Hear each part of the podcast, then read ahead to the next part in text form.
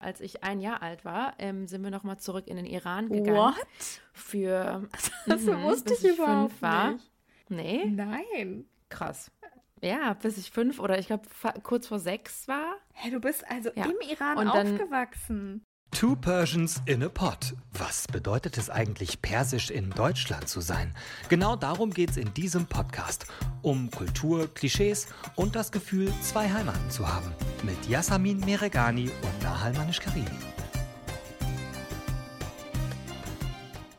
Hallo und herzlich willkommen zu der dritten Folge von Two Persians in a Pod. Wir sind wieder da und wir freuen uns. Hi, ich bin Yassi. Und ich bin Nahal. Und heute geht es in unserer dritten Folge um das Thema Aufwachsen und Leben in Deutschland mit einem Migrationshintergrund, was Jassi und ich ja beide haben. Und ja, es ist auf jeden Fall, denke ich, das Thema interessant, nicht nur für iranische Menschen, sondern für alle möglichen ähm, Zuwanderer, die ja in Deutschland leben und hier aufgewachsen sind. Und ähm, wenn man sich mal so die Bevölkerungsstruktur von, äh, von Deutschland anguckt, es sind ja wirklich sehr, sehr viele Menschen, die mittlerweile als Menschen äh, mit Migrationshintergrund gelten, also die Kinder oder Enkel sind von Menschen, die zugewandert sind. Und ähm, für mich ist es auch, muss ich ehrlich sagen, so schon ein bisschen emotionales Thema, weil ich auch in der Vorbereitung auf die Folge natürlich super viel über Dinge nachgedacht habe, die so in der Kindheit passiert sind, in der Jugend und so. Und vieles ist natürlich sehr unterbewusst abgelaufen. Da habe ich mir früher überhaupt keine Gedanken drüber gemacht. Aber erst so seit der letzten Jahre, ähm, wenn ich auch mit vielen anderen Menschen, die auch Migrationshintergrund haben, gesprochen habe, auch durch diese Black Lives Matter Bewegung, habe ich ähm, super viel nochmal auch über meinen eigenen kulturellen Hintergrund nachgedacht und was mir für Dinge ähm, vielleicht passiert sind. Und deswegen geht es in der Folge natürlich nicht nur um das Aufwachsen und Leben in Deutschland, sondern auch dieses Gefühl, was wir in der ersten Folge schon angesprochen haben, irgendwie in zwei Ländern zu Hause zu sein, also ein Heimatgefühl in beiden Ländern möglicherweise zu haben, aber nirgendwo so richtig anzukommen. Ja, genau. Und ja, wir erzählen heute auf jeden Fall von unseren persönlichen Erfahrungen und Erinnerungen, eben äh, wie es als Kinder war, wie es aber jetzt auch heutzutage ist, zum Beispiel im Job, werden wir anders behandelt oder ne, was haben wir einfach so erlebt mit Alltagsrassismus vielleicht. Ähm, und ja, ich würde sagen, wir starten einfach irgendwie von vorne. Also, wie war das denn für dir, Yassi, als Kind? Kannst du dich erinnern? Hast du bestimmte Situationen im Kopf irgendwie, als du klein warst und in der Schule wurdest du irgendwie anders behandelt? Ich muss natürlich einmal vorweg sagen, dass all das, was wir hier heute besprechen, natürlich unsere subjektiven Erfahrungen sind. Ne? Also man kann nie irgendwas, was man selbst erlebt hat, glaube ich, pauschalisieren. Auch ne, wenn wir beide irgendwie darüber gesprochen haben, haben wir schon gemerkt, ach krass, irgendwie, du hast irgendwie ganz unterschiedliche oder andere Erfahrungen auch teilweise gemacht als ich und auch unterschiedliche Wahrnehmungen. Also alles das, was ich, was ich jetzt halt so hier von mir gebe, ist alles meine, meine persönlichen Erfahrungen. Ähm, aber in der Kindheit muss ich sagen, ich bin auf eine Grundschule gegangen, ähm, wo der Anteil der Kinder mit Migrationshintergrund sehr, sehr hoch war. Also ähm, viel mehr Menschen, ähm, also Kinder, die, die aus Osteuropa ähm, ursprünglich kamen oder deren Eltern oder Großeltern. Ähm, von daher kann ich mich in meiner Grundschulzeit ähm, konnte, habe ich mich da gar nicht irgendwie anders gefühlt, weil es sich für, also ich glaube, wir hatten gefühlt drei Deutsche und ähm, in unserer Klasse. ähm, von daher war das irgendwie gar nicht so ein krasses Thema, habe ich, äh, habe ich gedacht und würde ich jetzt auch immer noch so fühlen. Aber wenn ich, naja, manchmal auf so bestimmte Situationen früher noch aus dem Kindergarten denke, ne? Ähm, und da war es wirklich schon, ich war wirklich in einem Kindergarten, wo, glaube ich, sage ich jetzt mal, 80 Prozent der Kinder ähm, Deutsche waren.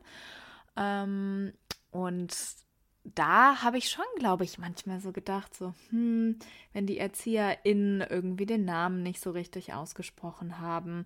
Und es gibt so ganz viele Zeichnungen von mir aus, ähm, aus dieser Zeit, wo ich so wirklich, wirklich äh, sehr, sehr jung war. Ich habe da letztens noch mit meiner Mutter drüber gesprochen. Die so, da warst du noch nicht mal in der Schule, als das war. Und da male ich so unsere Familie auf oder meine Traumfamilie, weil ich wollte immer einen Hund haben.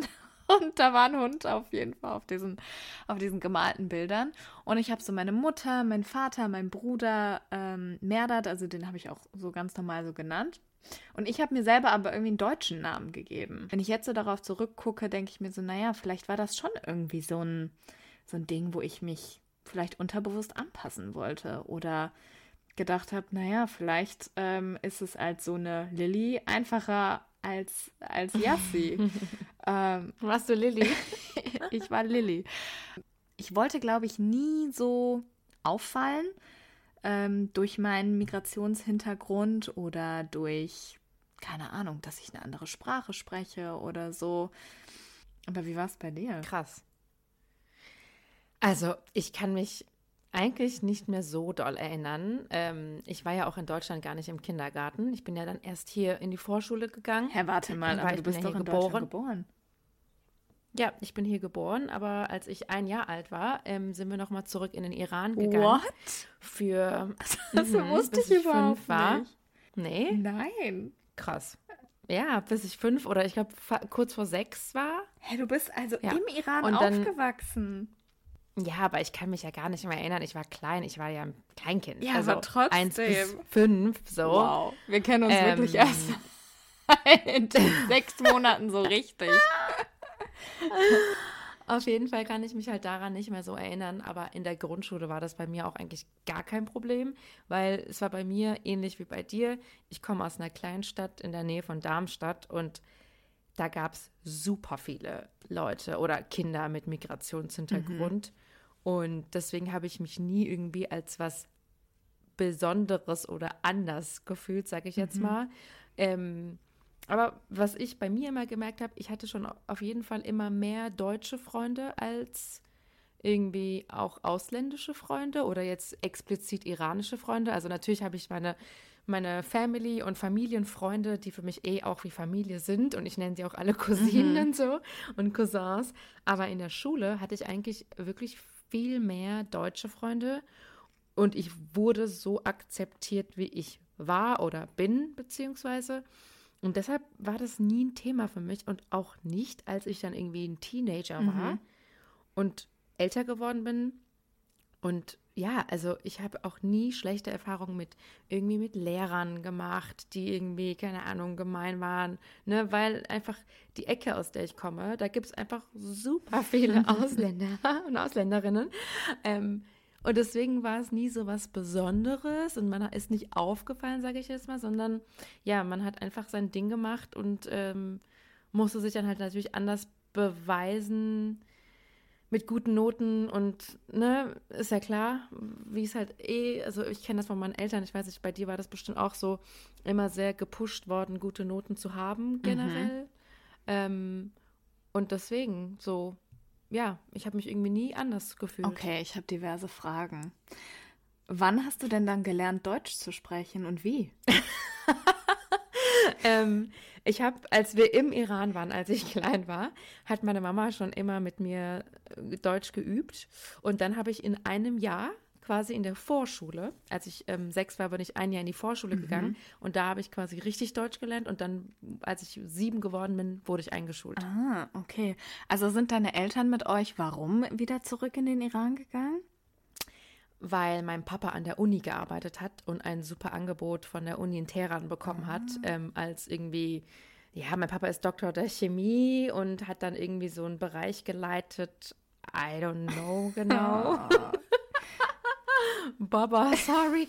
Nein, aber ähm, genau, und deswegen wollte er diesen, diesen Job annehmen, ist mit uns zurück und dann hat er aber zum Glück, in meinem Fall sage ich jetzt mal zum mhm. Glück, nach ein paar Jahren gemerkt, okay, nein, irgendwie die Lage spitzt sich vielleicht zu, es war doch nicht das Richtige und wir gehen wieder zurück mhm. und genau. Okay. Dann war es für mich quasi gut, weil ich dann direkt in die Schule gekommen bin und eingeschult wurde und so. Und mein Bruder war dann aber halt vier Jahre ähm, im Iran, hat dann Deutsch verpasst natürlich, ne? mhm. ne? Und musste dann quasi hier wieder bisschen von vorne anfangen und dabei ist er aber älter als ich und der hatte dann wirklich ein bisschen mehr Probleme in der Schule als ich. Ja. Ah, okay. Krass, voll mhm. interessant. Mhm. Ey, wusste ich einfach nicht. Ähm, ja, aber du hast ja schon gesagt, so in der Nähe von Darmstadt, wo du aufgewachsen bist und jetzt bei mir in dem Teil von Wuppertal, wo ich aufgewachsen bin, viele Menschen mit Migrationshintergrund. Und man muss ja schon sagen, wenn man sich Deutschland jetzt anguckt und die Sozialstruktur und die Hintergründe der Menschen, die hier leben, das, ähm, was war die Zahl? Über 20 Millionen Menschen ähm, leben in Deutschland, ja. die ähm, einen sogenannten Migrationshintergrund haben. Also 22,3. Ja, also von Krass. 83 ja. äh, Millionen, also ähm, gutes Viertel ja. der Menschen. Ähm, und davon sind, naja, jetzt würde ich jetzt mal so sagen, nicht ganz so viele, aber schon ein betrachtlicher Anteil sind IranerInnen. Ne? Also über 300.000 Menschen mhm. in, in Deutschland haben eine iranische Herkunft. Ähm, das ist ja quasi fast 50-50 ein bisschen aufgeteilt. Ne? Also die Menschen, die in Deutschland leben, die nur einen iranischen Pass haben und so Menschen wie wir, die quasi einen iranischen Hintergrund, Background haben, die aber auch die deutsche ja. Staatsbürgerschaft haben. Ja. Und äh, vielleicht ist das genau. ganz interessant ähm, zu erklären mh, für alle Nicht-IranerInnen. Ähm, wir beide haben einen iranischen Pass, weil wir iranische Väter haben. Und qua Geburt quasi kriegst du dann diese, mhm. jetzt in unserem Fall, doppelte Staatsbürgerschaft. Also egal, ob ich jetzt ähm, den iranischen Pass irgendwie jahrelang nicht verlängere, ich bin eine iranische Staatsbürgerin. Ähm, ja, aber du hast ja eben, bevor ich hier einen ganz großen Schlenker gemacht habe, gefragt, wie es so, wie es so für mich war in meiner Jugend. Und ähm, ich muss sagen, nach meiner Grundschulerfahrung dann, wo ja, wie gesagt, sehr, sehr viele Kids auch mit Migrationshintergrund waren, bin ich dann in eine äh, weiterführende Schule gekommen, also ein Gymnasium, was, äh, was gar nicht so aufgeteilt war, sage ich jetzt mal, von den Herkunftsländern. Also sehr, sehr deutsch, würde ich jetzt sagen. Mhm. Also wenn ich jetzt mal so überlege, wie viele MitschülerInnen hatte ich, die Migrationshintergrund hatten. Mir fallen jetzt auf ganz auf die Schnelle nur zwei ein. Ne? Bei einer Klasse irgendwie von, wow. von 30 Leuten und wir hatten eine Stufe von sechs Klassen, also A bis F, mit 30 ah. äh, Schülerinnen und Schülern und äh, wirklich wenig Migrationshintergrund. Und da ist mir echt so fünfte, sechste Klasse war nicht so easy. Und ich muss dazu sagen, ich bin mit den meisten von diesen, von den Leuten, ne, die sich vielleicht auch ein bisschen lustig über mich gemacht haben oder so, heute noch befreundet. Ähm, mhm. Und ich weiß noch, dass die das, O-Ton, wie ganz viele das sagen, gar nicht so meinten. Aber Mhm. Es war schon so, dass ich in dieser Klasse ankam und ich war erstmal schon ein bisschen schüchterner, ne, als so die anderen. Ich war ein bisschen Tordophi. Also, ne, ist einfach unsere Kultur, finde ich, und also, oder mein Elternhaus so, dass wir ein bisschen ne, zurückhaltender sind. Und ähm, ja, ich kam in diese Klasse und ähm, es wurde sich erstmal echt über meinen Namen lustig gemacht. Also ich heiße ja eigentlich Yasamin. Ähm, mhm. Und viele haben das natürlich falsch ausgesprochen. Yasamin, Yasaman, was weiß ich was. Ähm, und damit irgendwie Wortwitze gemacht. Ähm, aber auch sowas wie über dunkle Körperbehaarung sich witzig zu machen. Ähm, mhm. Über deine Haarfarbe generell. Ne? Das war alles, es war jetzt bei weitem, würde ich jetzt nicht sagen, Mobbing oder so. Auf gar keinen Fall.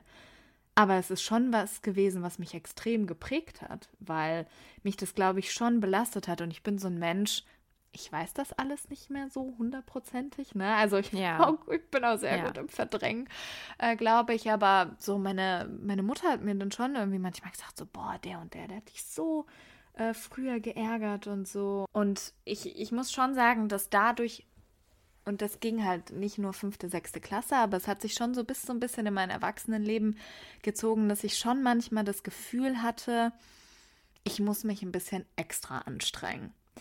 Ähm, ich muss ein bisschen mehr lernen, um halt ne, gute Noten zu bekommen, weil muss ich dir ehrlich auch sagen, von zu Hause ähm, gab es auch schon manchmal so Kommentare, wir Menschen mit Migrationshintergrund müssen uns einfach ein bisschen extra anstrengen. Und vielleicht ist das so in unserer Generation, ist das, habe ich auch immer gesagt, so, boah, ihr seid so übertrieben, ne? Das stimmt doch überhaupt nicht und so. Und vielleicht stimmt es für unsere Generation im Zweifel auch gar nicht mehr so, aber wenn ich meine Eltern so sprechen höre über deren Erfahrungen, ne, als die zum Studieren nach Deutschland gekommen sind, da war aber Rassismus und äh, so nochmal auf einer ganz anderen Ebene, als wir jetzt beide sprechen, Thema. Ne? Also einfach pauschal so Fünfen äh, zu geben im, im Deutschunterricht. Das hat die natürlich halt auch geprägt, ne? Zu sagen, so ja, wir mussten uns immer mehr anstrengen, ne? Weil, gut, die hatten halt erstmal ja keinen unbefristeten Aufenthalt. Das heißt, alle Jobs und so wurden erstmal an die deutschen Menschen äh, verteilt. Und dann wurde erst geguckt, ob äh, einer von den AusländerInnen ähm, den Job bekommen konnte. Also das habe ich schon sehr viel mitbekommen von meinem, von meinem Elternhaus. Ja, diesen Leistungsdruck, den du angesprochen hast, den, den gab es auch. Aber ich weiß nicht. Ich muss wirklich jetzt mal fragen, als du in Darmstadt feiern warst, ne, weil ich meinte ja gerade, bei mir hat sich das schon ein bisschen weitergezogen als nur fünfte, sechste Klasse. Mhm. Ähm, und zwar beim Thema Feiern gehen. Wie war das ja. bei dir? Weil ich hatte am Anfang immer einen speziellen Schlagmann um mich herum, sage ich jetzt mal. Oder mh, mm, hm. der so dachte, ja, sie, keine Ahnung, hat dunkle Haare, ist vielleicht ne, aus einem bestimmten Kulturkreis. Deswegen kann ich die jetzt mal auf eine bestimmte Art und Weise anmachen. Oder auch ähm, Männer, die jetzt so auf einen zukamen und sagen so, oh ja, du bist ja so eine Südländerin, du stehst doch mit Sicherheit auf Typ XYZ. ähm, okay, also das ist mir nie nicht? passiert. Das ist mir nie passiert. Mhm. Nee, also dass mich jemand so direkt angesprochen hat, auf gar keinen Fall. Aber so dieses Antanzen, ja, von auch äh, Männern mit Migrationshintergrund schon mal, aber dann wirklich, dass man dann nicht Leute von meiner Schule, die ich kannte, mhm sondern das waren dann halt so, ja, es ist jetzt so komisch, aber ja, das waren dann halt so Fremde, aber so, dass auf der Schule, auf meiner Schule mir so ein Typ sowas gesagt hätte, das hatte ich noch nie. Also auch das mit dem, weil das finde ich so krass, ne? Diese unterschiedlichen Erfahrungen, die wir gemacht mhm. haben, so mit dunkle Körperbehaarung und so. Ich war dann immer diejenige, die dann dachte, hm, oh mein Gott, ich habe ganz andere Haare als du. Und meine Freundin dann immer so, ja, ist doch scheißegal und so, ne? Also, das ist so krass. Bei mir war das halt wirklich ein bisschen andersrum. Aber so, dass jemand zu mir so direkt gesagt hat, du stehst doch bestimmt auf Südländer oder ja. so. Nee, das, das hatte ich irgendwie gar nicht. Und ich stand so nie auf sie. nee, nee.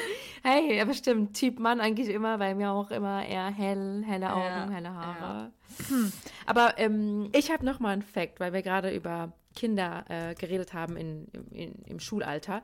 Und zwar, ähm, 42 Prozent der Zuwanderer glauben, dass Kinder aus deren Familien nicht dieselben Chancen haben wie deutsche Kinder. Mhm. Das liegt daran. 42 Prozent. Ja, 42 wow. von diesen 22,3 Millionen, ne, die wir vorhin angesprochen haben. Ähm, das hat verschiedene Gründe. Ich habe mich so ein bisschen informiert, ähm, habe mir so verschiedene Statistiken angeguckt. Es hat verschiedene Gründe, wie fehlende Sprachkenntnisse A der Kinder selbst, aber B auch der Eltern. Mhm. Ne, weil natürlich, wenn die Eltern nicht so gut Deutsch sprechen, können sie nicht in die Schule mit den Lehrern mm. richtig reden und ne, können einfach wahrscheinlich, wahrscheinlich ihre Kinder nicht so fördern. Ähm, hat aber auch finanzielle Gründe mhm. oft. Mhm.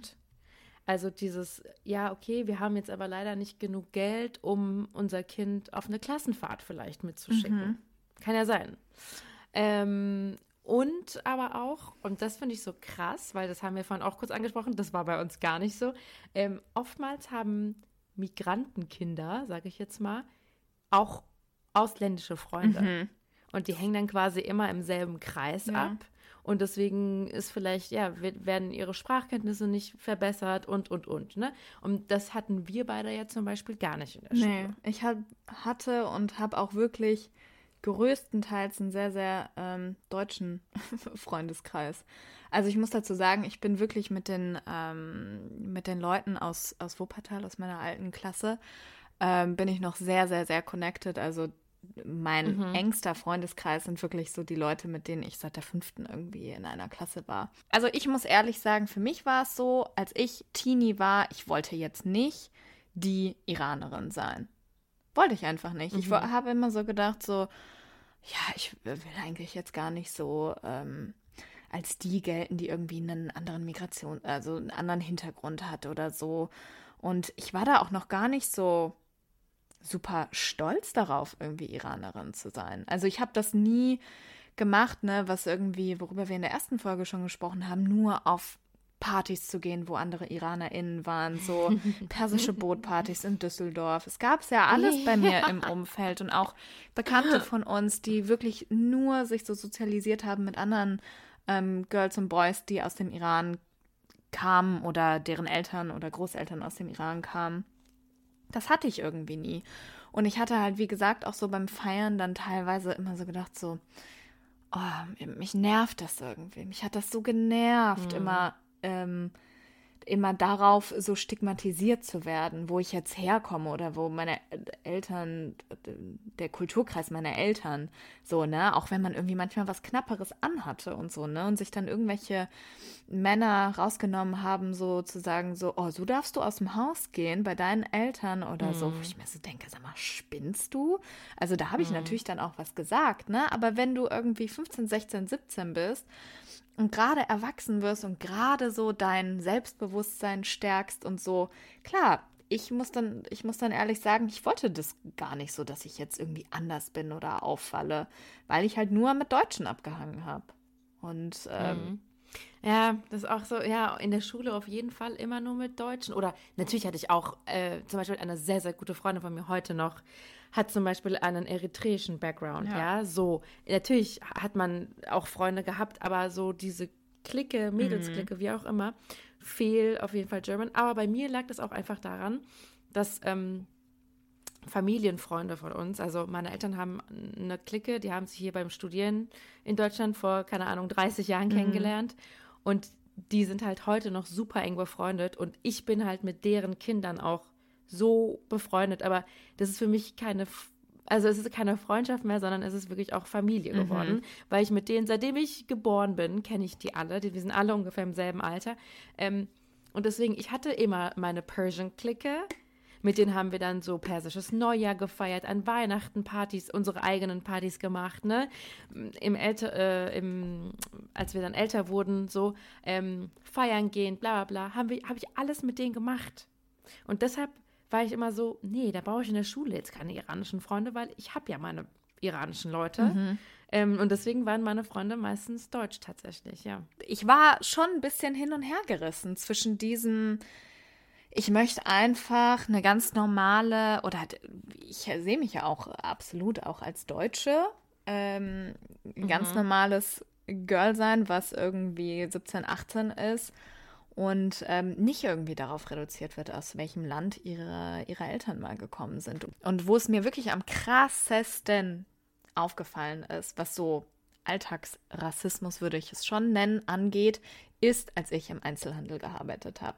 Ich habe seit ich 18 bin, mh, seit ich 18 bin, habe ich gearbeitet im Einzelhandel. Und natürlich kommt man mit super vielen unterschiedlichen Menschen, Kunden, Kundinnen äh, in Kontakt. Und ich habe ähm, auf der Kö gearbeitet in Düsseldorf. Und äh, mhm. da ist man natürlich mit den Leuten ins Gespräch gekommen und so weiter. Und viele, muss ich sagen, ein bisschen ältere Menschen haben dann tatsächlich so dreimal gefragt, wo kommen sie denn her? Ja. Ja, ähm, ich wohne in, ich wohne ja. in Meerbusch, aber ursprünglich komme ich aus Wuppertal. Aha, ja, aber, aber wo kommen sie denn wirklich her? Und ich dann immer so gedacht, ja. was meinen die denn so? Ja, wie, was meinen Sie? Ja, Sie, Sie haben ja so einen dunklen Teint und ähm, dunklere Haare, ne? Also so ganz deutsch sind Sie ja nicht. Ach so, ja, meine Eltern kommen aus dem Iran. Habe ich schon immer gesagt. Sage ich auch immer noch. Aber das hat mich immer so genervt. Nicht wenn es irgendwie irgendwann im Gesprächsfluss gekommen ist, du lernst jemanden kennen, egal wie alt, und irgendwann sprichst du darüber Ja. so, ja, meine Eltern äh, kommen aus dem Iran oder ich habe einen iranischen Background, bla bla bla und so weiter. Das ist, das ist überhaupt nicht das Ding. Aber wenn es in der ersten, zweiten oder dritten Frage kommt von Leuten, die du überhaupt nicht kennst, dann denke ich mir immer nur so, why do you even care? Also ich würde, ich habe das Ja. noch nie so im, im zweiten Satz irgendwie jemanden gefragt, wo er Nein, oder sie nein, nein. herkommt. Und, Nee, das finde ich auch total und dreist. damals, weiß ich noch ganz genau, habe ich mit meinen deutschen Freundinnen darüber gesprochen. Die meinten so, ey, Jassi, komm, übertreib nicht. Die meinen das mit Sicherheit nur nett, so, die sind halt interessiert an dir. Und für mich war das damals dann so, ja, okay, ich nehme es aber nicht so wahr. Und weißt du, wann sich dieses, ich will jetzt nicht sagen Narrativ, aber diese, diese Einstellung meiner Freundinnen und Freunde, die eigentlich nur einen deutschen Background haben, geändert hat, ist tatsächlich, wie ich am Anfang schon angesprochen habe, so mit Black Lives Matter, weil so viel Aufmerksamkeit dann darauf kam, auf dieses, wo kommen sie her? Ja, aber wo kommen sie wirklich her? Ne? Hm. Dass sie das irgendwie dann erst so gerafft haben. Und dann Ja, das, das, also diese Fragen, die habe ich jetzt auch erst bekommen, als ich, sage ich jetzt mal, im Erwachsenenalter war oder bin immer noch. Ähm, auch so, ich saß im Flugzeug, bin irgendwo hingeflogen und neben mir saß eine deutsche Oma und sie war auch so, ja, wo kommen Sie denn her? Ich so, ja, äh, ich komme eigentlich aus Darmstadt, wohne aber in Köln. Nee, wo kommen Sie wirklich her? Und ich so, ja, meine Eltern kommen aus dem Iran. Ah, Sie sprechen echt gut Oh, Deutsch. no. Und ich so, wie bitte? Und ich war so, ja, Digi, ich bin halt hier geboren. What do you Diggi. mean? Und dann hat sie gesagt, ja, und was machen Sie? Ich so, ja, ich bin Redakteurin. Also haben Sie studiert? Nein. Ich so, ja, ach was. Die Also so, Audacity, so ne? Sachen sind wir, ja, das ist mir dann wirklich erst im Erwachsenenalter passiert. Und also klar, kann auch sein, dass ich, als ich klein war, dass mir sowas passiert ist, aber ich habe es halt nie wahrgenommen oder kann mich nicht mehr erinnern. Aber jetzt ist mir das auch wirklich so dieses Alltagsrassismus-Ding, ne? Hm, Hast du auch recht, mit, genau mit dieser Bewegung wie Black Lives Matter oder ja, ähm, als ganz viele Flüchtlinge nach Deutschland gekommen sind, da hat man das ja erst richtig wahrgenommen, finde ich. Und ähm, ja, das ist mir so auch aufgefallen. Aber ich hatte zum Beispiel nie Probleme, einen Job zu bekommen oder an der Uni oder, oder, oder, ähm, aufgrund meiner Herkunft oder zum Beispiel, weil ich, mein Nachname, Manish Karimi, ja, kann man auch, wenn man eine Bewerbung liest, und Nahal Manish Karimi, so, hat mir nie Nachteile gebracht. Wissen, Weiß nicht, also wissentlich, dir? weil Nicht wissentlich, nicht wissentlich ja, genau. jetzt. Ja. Wüsste ich jetzt, äh, Ja. wüsste ich jetzt, um ehrlich zu sein. Ich würde mir noch mehr wünschen, dass Ja. das irgendwann einfach so egal ist, wo jemand herkommt, was für eine Haarfarbe jemand hat, ich, ob er jetzt Manish Karimi heißt oder Mirigani. Also bei mir ist auch so ein richtiges Ding, dass Leute immer meinen Vornamen falsch sagen. Yasamin Nee, versus. Äh, Yassi, also ich nenne mich ja Yassi, heißt aber Yasamin. Dann hat tatsächlich mal jemand zu mir gesagt, ja, aber Yasamin wird doch nur mit einem S geschrieben. Äh, warum spricht man das denn dann mit scharfem S aus? Ich so, ja, weil es einfach so ist. Ähm, so, es gibt ja auch Leute, die sich, die einfach so heißen, was ja auch fein ist, aber es ist einfach nicht mein Name. Und Müller, Friedrichshofen, was weiß ich, was auseinanderhalten kann, dann wird man wohl auch Manisch Karimi und Merigani auseinanderhalten können. Merigani, ja. Aber ja, ich bin auch so, ich sage auf jeden Fall, im, also auf der Arbeit zumindest, sage ich dann immer Manish Karimi oder Nahal und nicht Nahal. Mhm. Das machen auch sehr viele, ne? Das muss man dann einfach, glaube ich, sagen. Aber jetzt zum Schluss nochmal, ähm, habe ich ein paar Facts, Yassi. Ich lasse dich diese Woche natürlich nicht im Stich mit meinen Facts. Gott sei Dank. Weil ich habe jetzt noch mal so ein paar interessante, weil wir haben ja auch darüber geredet, dass wir uns als deutsch, aber auch als iranisch ähm, sehen und identifizieren. Ne? So, jetzt habe ich noch mal. Ach so, und das, was ich jetzt an Zahlen habe für euch, liebe Leute, bezieht sich nicht nur, aus, nicht nur auf iranische Migrantinnen, sondern auf generell einfach Menschen mit Migrationshintergrund, egal aus welchem Land, ja? Also, pass auf, 41 Prozent und wir, wir wissen inzwischen, es sind 22,3 Millionen Menschen mit Migrationshintergrund.